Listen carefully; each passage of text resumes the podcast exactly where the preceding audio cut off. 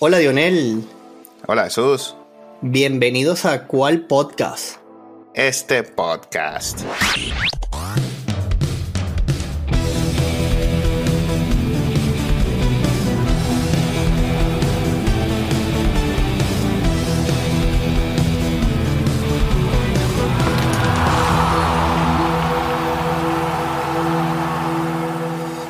Bueno, mi hermanito, este fin de semana hay final de el Mundial Femenino de Fútbol y la final de este nuevo torneo donde se enfrentará el Nashville versus el Inter de Miami. Sí, señor, la Leagues Cup, un evento organizado aquí en, en los Estados Unidos que parece haber calado muy bien. Bueno, con un gran protagonista. Bueno, ¿qué más se puede decir de este señor? Ya todos deben saber de quién estamos hablando. el señor Lionel Messi. El señor Lionel Messi, que reventó el mercado con esa decisión de irse a la MLS. Rechazó una cantidad infinita de dinero por otra cantidad infinita de dinero. ¿Qué va a hacer aquí? Pero bueno, luego entraremos en materia. Este, vamos a comenzar invitando a nuestros amigos a que se suscriban y nos sigan en, YouTube y en Spotify, que estamos acá animados en este formato que le ha gustado muchísimo a la gente. Sí, señor. Y bueno, recuerden seguirnos en Instagram, en X y en Threads, en arroba cual piso podcast. Estamos por allí montando contenido. Y bueno, un saludo a todos, hermanazos. Y atentos a sus comentarios como siempre. Sí, señor. Bueno, hermano, Leaks Cup, Messi, parece haber cambiado todo, ¿no? Torneo a la medida para él aquí, le, organizaron para darle la bienvenida. Así fue, la verdad, sorprende a propios extraños esa llegada al Inter de Miami, gerenciado y dueño el señor David Beckham, que apostó cuando salió de Real Madrid, vio la capacidad de negocios que había en los Estados Unidos y, y bueno, llegó aquí a transformar esto invitó a Messi a ser parte de este proyecto, un equipo que está último en su división. Lejos, muy lejos. Sí, señor. Y bueno, se trajo a grandes amigos a jugar con él y para él. Y definitivamente le cambió el espectáculo completamente. La verdad, tú bien sabes el amor que tengo por este nano y cuánto lo he seguido pero ahora verlo feliz y, bueno, la cobertura que, representa esta, este monstruo Apple TV, hemos hablado de que no pasará un par de años en que eh, esta, esta tecnología que ofrecen en estadística, en cámaras, en repeticiones, es, sencillamente increíble. Así no te gusta el deporte, que vea que ellos ofrecen eh, es sencillamente increíble. La verdad tengo que decirlo, te lo he comentado por fuera. Y ahora esta cobertura que hace que hay un montón nueva de páginas siguiéndolo. Eh, es increíble que tú puedas poner en YouTube Messi versus el que quieras y hay una cámara siguiendo a este caballero en todo lo que hace. Sí. Comentaste algo muy importante y es que Messi está feliz. Eh, Messi está digamos que en su agua ahorita. Puede compartir con la familia, se sabe querido, eh, no tiene presión, eh, ya es una, está jugando porque quiere ganar, porque quiere disfrutar del fútbol y, se nota, ¿no? Ahora bien, hablando de lo deportivo, hermano, parece que Messi está varios escalones por encima de la MLS. No sé cómo lo viste. No, no, bueno, por supuesto, sus números así lo confirman. Este señor tiene un mes que llegó al equipo, un equipo que cabe destacar es bastante joven. Ya es el tercer máximo anotador de la historia del equipo, empatando a nuestro Joseph Martínez. No, no, es increíble, en serio. Lo, que viene haciendo es, es eso, es, se ve la felicidad. Ah, eh, disfruté de la rueda de prensa gracias a nuestro venezolano Tony Church, que ahora lo sigue muy de cerca. es la imagen de, de la MLS y en la rueda de prensa le consultaban y decía que ya él lo había ganado todo. Él necesitaba ganar la Copa del Mundo y así lo hizo. Habló un poco mal de la mala gerencia del Barcelona, de que se tuvo que ir obligado al Paris Saint Germain donde jamás se sintió cómodo. Jamás. No lo tenía que decir él, era evidente. Claro. Pero este señor se baja del avión, literalmente se baja del avión a cambiarle la cara a esto. así lo hizo. Un señor que no jugó pretemporada alguna, llegó a estos enfrentamientos a, hacer récord. Sí. Bueno, importante también Busquets, porque se la pone redondita. Y bueno, complementaron ahí con Jordi Alba, que también un jugador que ya está en las últimas, hermano, con todo el respeto a, una leyenda del fútbol, pero ya estaba para el retiro y aquí está volando ahora. Entonces es un complemento muchísimo para, para Messi, ¿no? El ex Barcelona, este equipo. Es así, y, yo creo que va a ser de mucho beneficio a Joseph y, a nuestra Vinotinto, porque codearse con estos señores, pulirse así, llenarse de, de, cómo estos caballeros ven el fútbol en otra revolución, e, el cómo pueda él llenarse ahora, empaparse de este fútbol, hermano, esto va a ser beneficioso para nosotros. ¿Qué te parece que Messi está dejando a Joseph cobrar los penales? yo quiero eh, complementar lo de Messi y Joseph. Es que yo creo que eh, es lo que tú decías. Ya Messi, ¿qué quiere ganar más? Él, él, quiere ser feliz. Él quiere disfrutar de sus hijos en la cancha. Esas cosas no las podía tener en Europa. Estos chamitos están al comienzo del juego tocando balones en, en la cancha. E, ese disfrute, el que tú puedas ver a tus hijos allí, luego los sencillamente los separa una valla publicitaria que está allí, sí. donde todo el mundo quiere ir a verlo. Eh, los precios incrementados, eh, exorbitantes, de eso podemos hablar luego. Pero ahora esas ganas, él dice, o sea, él, él no necesita volver a ganarse una bota de oro o un balón de oro, ya los tiene. Sí. Entonces, porque cuando eh, antes de su llegada era Joseph la referencia ofensiva de ese equipo? Y, y se lo ha ganado porque vimos, vimos esos pases extraordinarios en uno de los juegos que le dio, que le dio Joseph. Y ya luego él le pagó con el mismo. El, penal se lo ganó él. Cóbralo. Y él lo entrevistan y dice, mira, yo tengo que esperar qué es lo que él quiere hacer. O sea, si el señor quiere tirar el penal, hay alguien que le pueda decir, no es tu turno. No, señor, gracias por dejarme el compromiso meterlo ahora. Claro, una presión buena ahí para Joseph y eso lo va a ayudar muy bien ahí. Mire, hermano, si usted no la mete, atrás está Messi.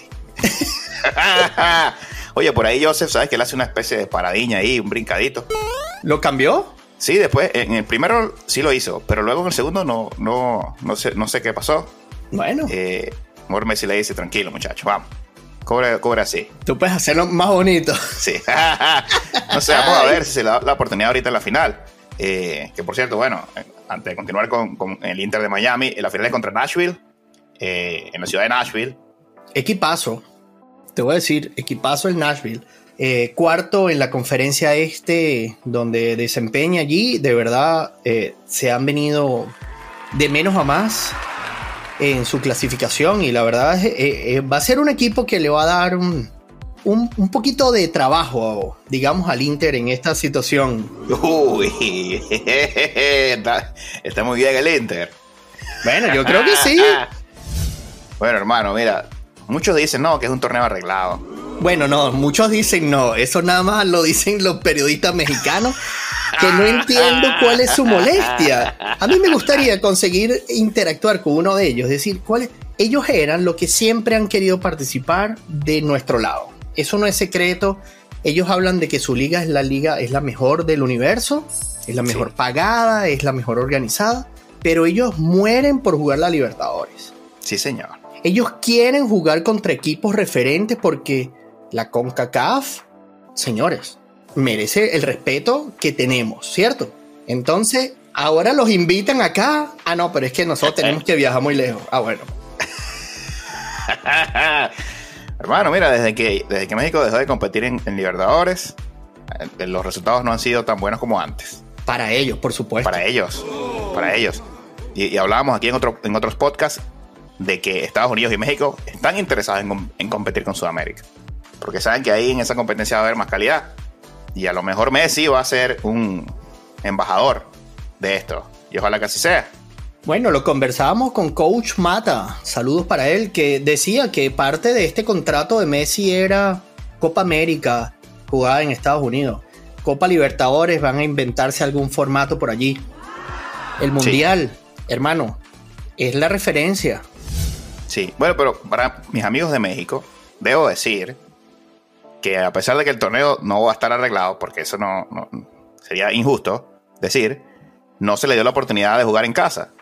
Y cuando tú te quitas México City como sede, estás quitándole una pata a México. Entonces por allí, bueno, algo, algo de verdad hay. Eh, sin embargo, bueno, aquí estaba el América, ¿no? Aquí estaba Monterrey, aquí estaba Pachuca, aquí estaba Cruz Azul. Son equipos importantes que, bueno, quedaron todos fuera. El Monterrey fue el último sobreviviente, que por cierto fue el que eliminó al Sounders. Aquí remontó la partida. Eh, iba perdiendo 2 a 0 en el minuto 6 y se llevaron la victoria. Hicieron lo mismo con, con Los Ángeles FC y por poco llegan a la final. Pero bueno, no sucedió. Entonces, bueno, final de equipos de la MLS. Bueno, yo, yo quiero hablar un poquito de lo de México. Eh, es bien sabido que, que, México ha estado en la polémica por estos cánticos un poco subidos de tono que la FIFA les ha castigado. De hecho, han tenido que hacer varios de sus juegos a puerta cerrada por esos insultos a los árbitros. Entonces, tal vez ellos no querían empañar el espectáculo y, esto es, esto es consecuencia de sus actos. Yo creo, que, yo creo que es más que arreglo, yo creo que es, es un llamado de atención a lo que han venido haciendo. Es, lo que creo. Cuéntame de los equipos de Canadá, hermano. Los equipos de Canadá, bueno, solamente uno logró entrar. ¿Qué pasó allí con Canadá? Los Vancouver Whitecaps. Sí, señor. Bueno, la verdad no. Este, siguen muy bien en, en, en las clasificaciones internas, pero esta liga parece que les sorprendió. Este formato de eliminación directa también bastante interesante, con pocos días de descanso. Yo creo que el calendario es igual para todos. Vuelvo a mencionar a nuestros amigos mexicanos que se quejan de ellos. Pero, pero sí, ¿no? Ninguno de ellos pudo pasar. Hermano, este es un formato tipo mundial. A mí me gusta esto cada tres días. En cuando hay Champions y Liga y Copa, eh, los grandes juegan cada tres días. Más nada.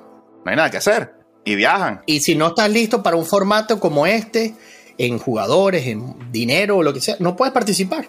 Así de sencillo. Ah, llamen a Otani, hermano. Llamen a Otani y le preguntan cómo hace él para hacer estas cosas. Y listo. Voy a gastar que cada tres días. Es posible. Yo no veo a Messi quejándose, ¿no? No, feliz, ahí está. No veo a Busquets, no veo a Jordi Alba, que son ya veteranos, ¿cierto? Viejitos, sí. Entonces, bueno, vamos, vamos a jugar. Mira, yo quiero hablar un poquito de cómo llegó el Nashville, porque el Nashville, luego de que pasa estas eliminaciones de grupos de tres, que no mencionamos cómo había sido el formato, en 32 avos de final se enfrentó a Cincinnati, que es el primero de la división, y ganaron en penales 5 a 4. Luego en 16 avos se enfrentaron al América, que lo nombraste, y perdieron ganaron en penales 6 a 5 sobre ellos. Luego en cuartos se enfrentaron a Minnesota, ganaron sólidos 5 a 0. Y luego en semis se enfrentaron al Monterrey, que no trajo nada. Oye, Monterrey estaba eh, eh, Canales, serio Canales.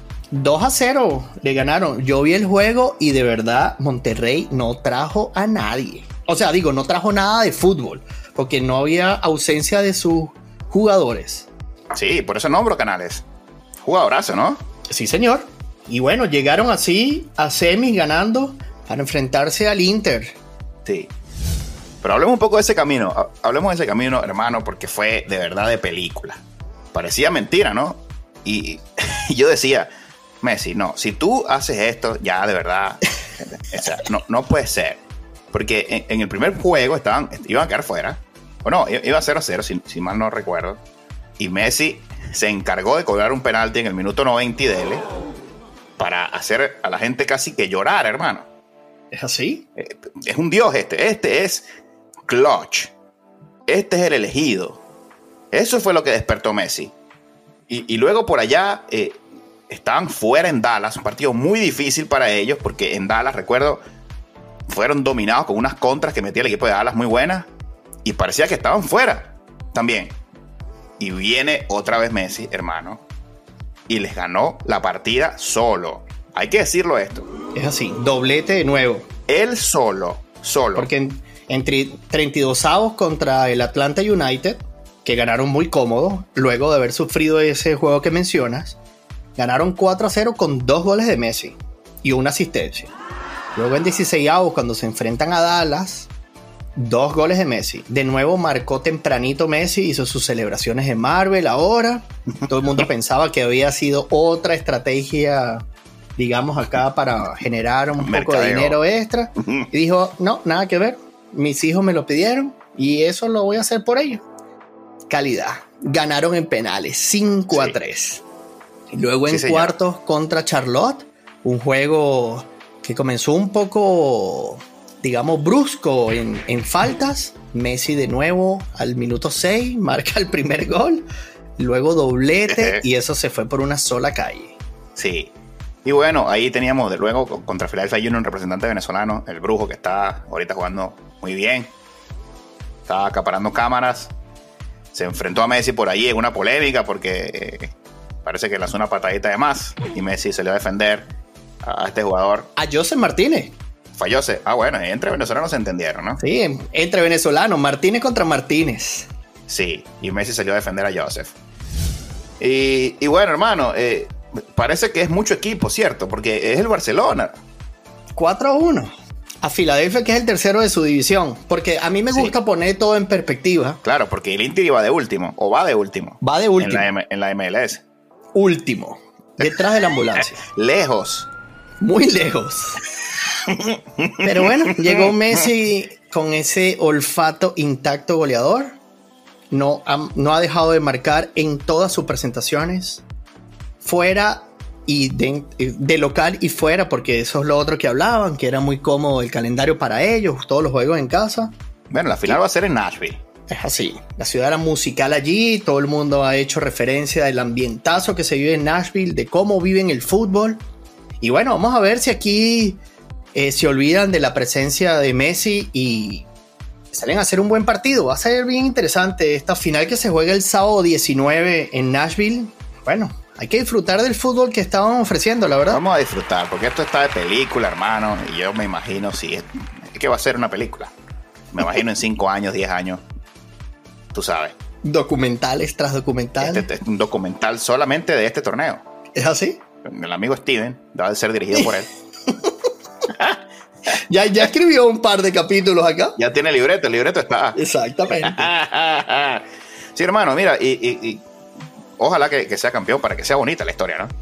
Claro. Eh, yo he visto jugar Nashville, eh, me gusta mucho el central de ellos, selección nacional, y tiene el 10 rapidísimo.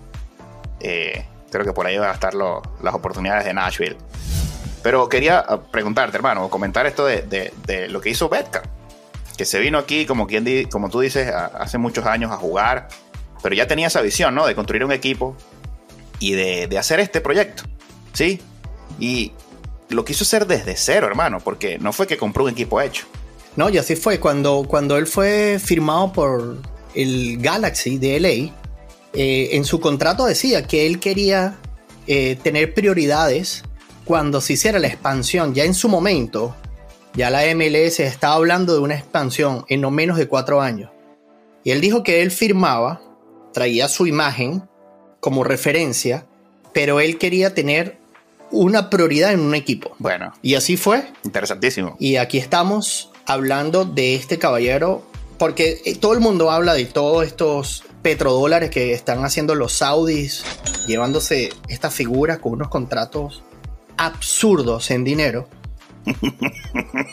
pero, pero la verdad es que eh, no es que no lo siga porque el horario es una locura. no, eh, todo, todo es más difícil. Y, me imagino que esto fue parte de lo que, lo que entendía Beckham en su momento. Y bueno, estos genios aquí están. Ahora lo que hacen es imprimir dinero. Bueno, hermano, y, sí, Estadio también le puso un color ahí único, ¿no? rosado, el estadio se llama el Estadio Rosado. Eh, muy pequeño el estadio, ¿no? Parece un estadio de liga menor comparado con donde jugó Beckham toda su vida, ¿no? Correcto, Gran Bernabéu. Old Trafford, Bernabéu, en París. Eh, bueno, en LA también, ese estadio de LA es una belleza. Sí, entonces parece que, que Beckham se vio muy emocionado porque parece haber logrado, le puso la guinda al pastel. Beckham dice, lo logré, me voy a ir a Estados Unidos a jugar, voy a hacer este contrato, en cierto tiempo voy a empezar esta empresa voy a ser un equipo de expansión diferente, con un equipo de un color diferente, y voy a ser capaz de traer al mejor talento a jugar para mí y para la ciudad. Y trajo al uno, a Messi.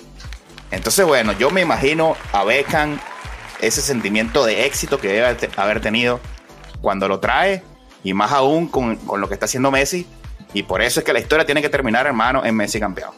Bueno, ojalá y así sea por él y, y por todo el futuro del fútbol, porque la verdad, eh, esto va a ser de, de reconocimiento mundial. O sea, eh, no, tenemos que destacar que este fin de semana se jugará el, el, tercer y cuarto lugar del Mundial Femenino y el domingo la final. Y estoy convencido sí, de que estarán hablando en paralelo de todo esto y por semana seguirán hablando, ojalá si sea positivamente, de lo del Inter y la gente que habrá creído en ese proyecto con Beckham, ¿sabes? De decir, sí. mira, esto va a pasar y eh, él tenía un músculo económico, pero para llevar esto necesitas otros inversores que estarán allí a la calladitas frotándose las manos porque ahora saben que lo que tienen que tener es una impresora y ya, porque ya el dinero vendrá solo, lo, los sponsors vendrán solos, estas cadenas televisivas que van a querer exclusividades. Bueno, ya lo sabes. ¿Tú crees que Messi sea una pieza tal que pueda traer otro talento? Porque fíjate que en Arabia está sucediendo, se puede decir que Ronaldo es el que trajo ahora a Neymar, a Benzema, etcétera, etcétera. ¿Crees que Messi va a hacer lo mismo ahora con, con la MLS? Bueno, por supuesto, la única manera de que estos equipos puedan competir de esta manera, ¿verdad? Que un equipo que está de último, eh, estemos hablando de que llegó a una final sólido allí, con unos tropiezos al comienzo, un equipo formándose, porque tú puedes traer estas tres figuras que se conocen desde pelados todos, ¿cierto? Pero tienen que jugar con otra cantidad de jugadores que tienen que llevarles el ritmo a esto. Claro.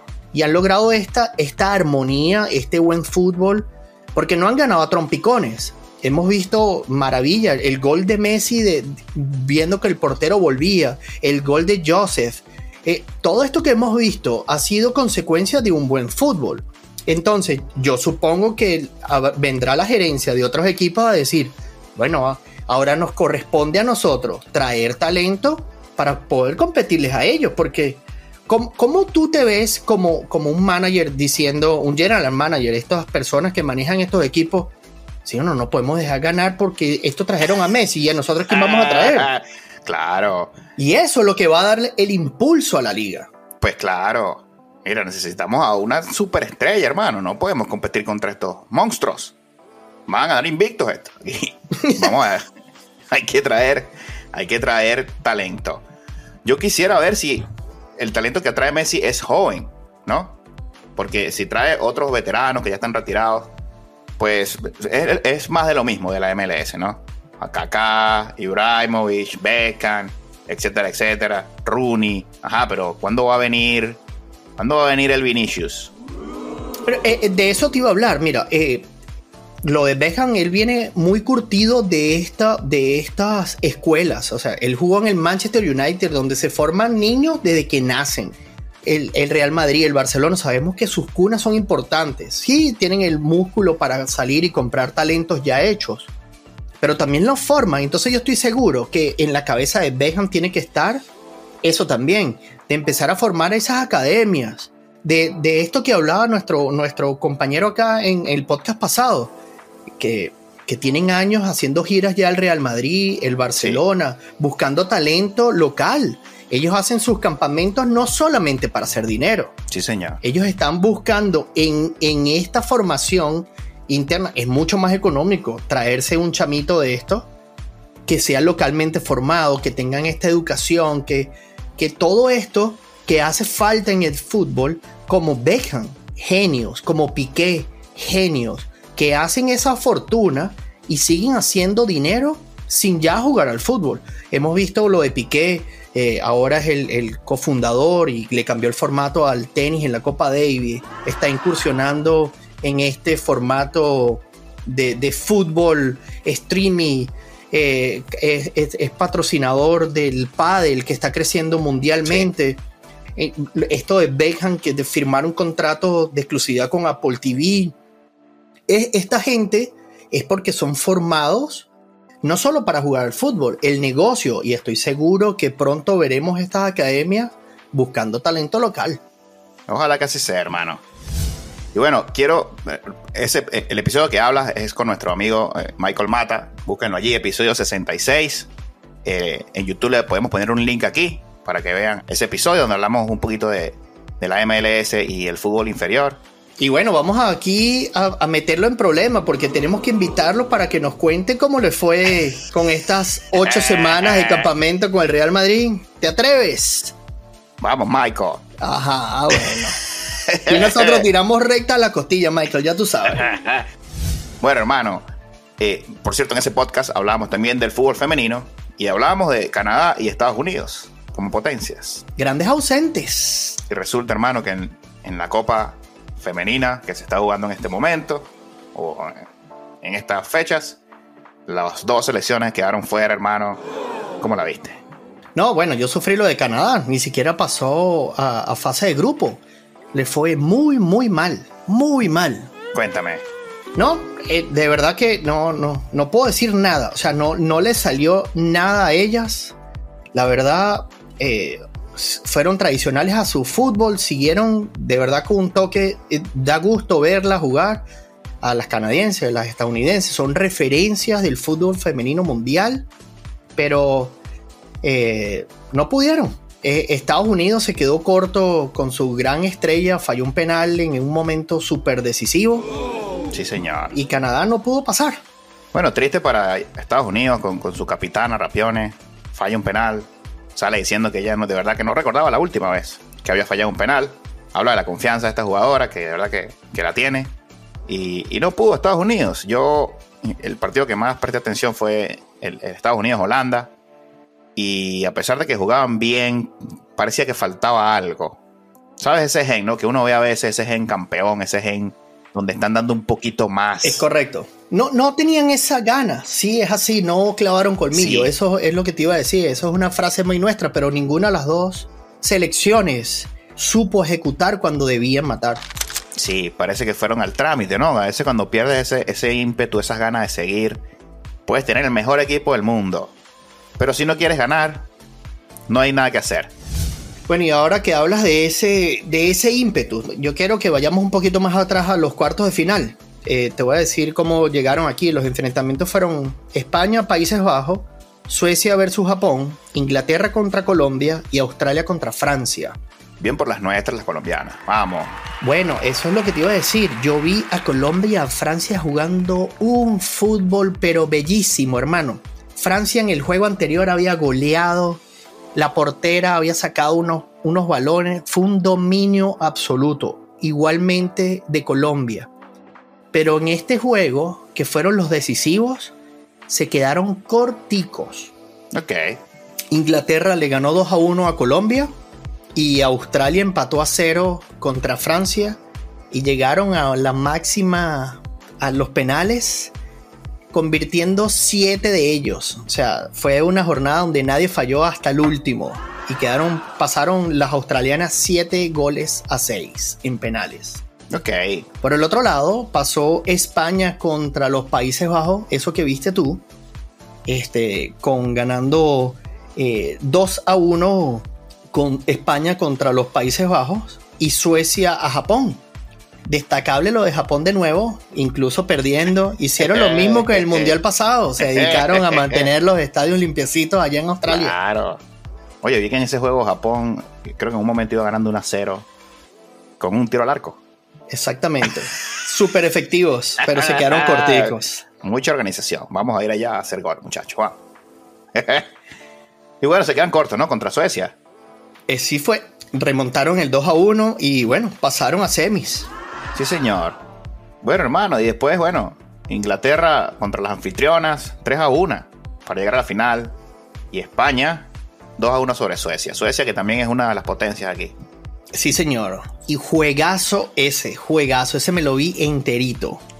2 a 1 terminó ganando España. Un golazo de Carmona en el 89, hermano, cuando el juego estaba 1 a 1. Un golazo fuera del área, en serio. Chama juega para el Real Madrid. Síganla, véanla. un golazo. Búsquenlo en serio, fue un golazo lo que mandó esta chama fuera del área. Se lo vamos, se lo vamos a poner ahí en Twitter, en la cuenta. Bueno, perdón, en la cuenta de ex. Ex. 2 a 1. y bueno, Australia que llegó allí, como te decía, supo mantener el juego contra Francia en penales, pero Inglaterra fue muy superior y ganó 3 a 1. Lo que, bueno, pero vamos a comenzar el juego de mañana, ese juego que, que nadie quiere jugar, el del tercer puesto. Bueno, mucha suerte a Suecia y Australia en su encuentro. Disfruten. Bueno, Australia juega de local, tal vez eso le dé un, ánimo extra a, la afición local allí. Eh, un juego que será bastante parejo, supongo. Pero bueno, este juego nada más lo ven ellas. Dame un resultado para poner aquí picante a esto. Ah, bueno, gana Australia 1 a 0. Rapidito. Yo creo que van a penales. Ah, sí. Bueno, que. Sí, señor. 0 a 0. Bueno, Australia ha pasado en penales. Si es así, le beneficia de nuevo. 0 a 0 este partido. a penales. Bueno, ¿y quién gana? Moneda al aire. Gana Suecia. Gana Suecia. Bueno, está bien.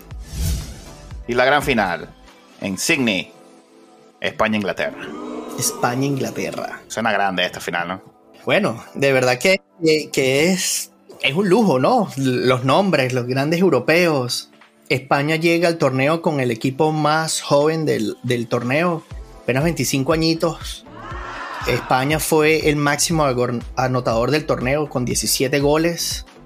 Entre ellos, repito, el golazo de Carmona, que lo pondremos por allí para que lo disfruten.